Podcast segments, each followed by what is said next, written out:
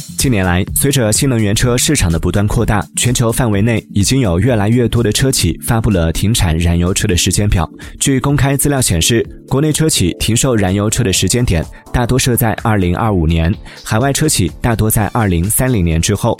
长安汽车计划在2025年全面停售传统燃油车，北汽集团将在2025年前停止自主品牌传统燃油乘用车在中国的生产和销售。福特则宣布到2026年。年年中，在欧洲的所有乘用车系列将实现零排放，到2030年将完全实现全电动。